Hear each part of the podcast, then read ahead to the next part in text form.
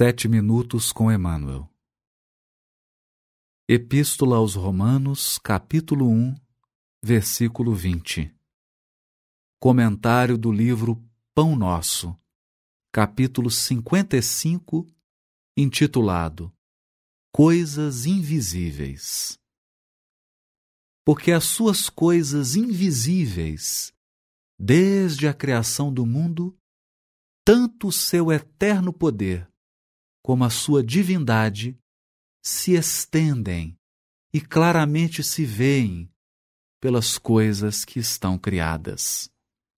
Paulo, Romanos, capítulo 1, versículo 20. Comenta o benfeitor.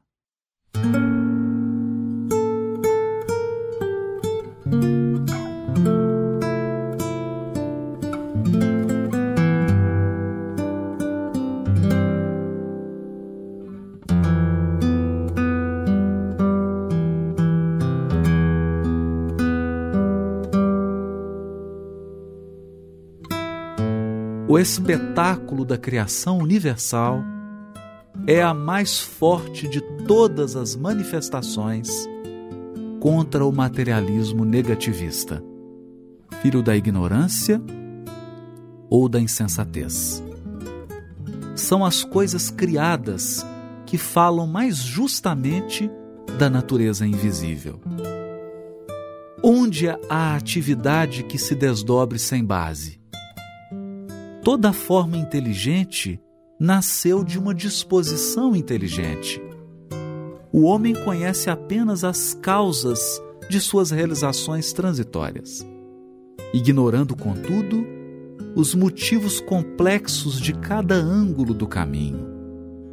A paisagem exterior que lhe afeta o sensório é uma parte minúscula do acervo de criações divinas que lhe sustentam o habitat, condicionado às suas possibilidades de aproveitamento. O olho humano não verá além do limite da sua capacidade de suportação.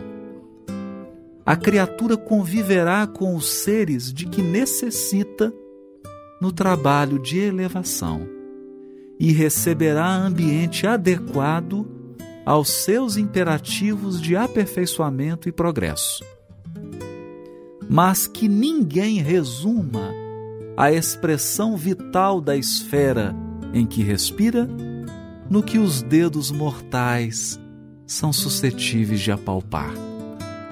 Os objetos visíveis no campo de formas efêmeras constituem breve e transitória resultante das forças invisíveis no plano eterno cumpre os deveres que te cabem e receberás os direitos que te esperam.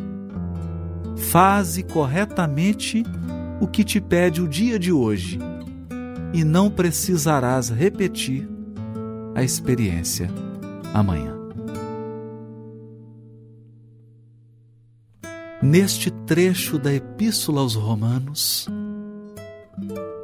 Paulo comentava que nem mesmo os gentios que não receberam a Torá, que não conheciam a revelação divina, estavam isentos do julgamento celeste.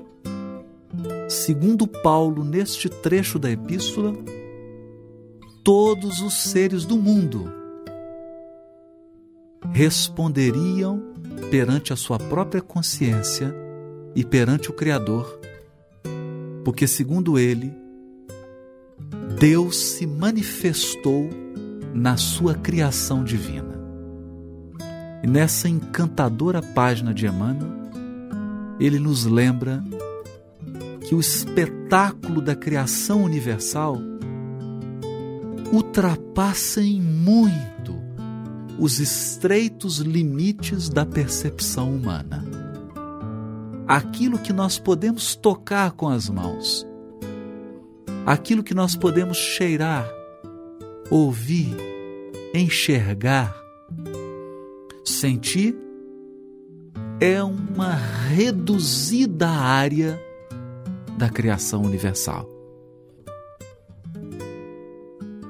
para que a evolução se processe de maneira proveitosa para os nossos espíritos, Deus limita a nossa percepção e limita o nosso campo de ação ao estritamente necessário. É como um pai amoroso que colocasse a criancinha num cercadinho, a fim de que ela não se machuque, a fim de que ela não ultrapasse os limites da segurança. Assim também na evolução humana. Deus nos cerca de todos os elementos necessários ao nosso aprimoramento. Mas a criação infinita de Deus é infinita. A criação universal é, antes de tudo, invisível aos nossos olhos, porque nós somos criaturas e, na qualidade de criaturas, somos seres limitados diante do absoluto que é o Criador. Desse modo, há muita sabedoria em procurar, em buscar os atributos de Deus na sua obra, sobretudo na natureza. Olhando ao redor de nós e olhando para nós mesmos, nós encontraremos os traços da sabedoria divina que se encontram ocultos na sua criação. Deus se revela na sua obra divina e conta conosco para o seu aperfeiçoamento.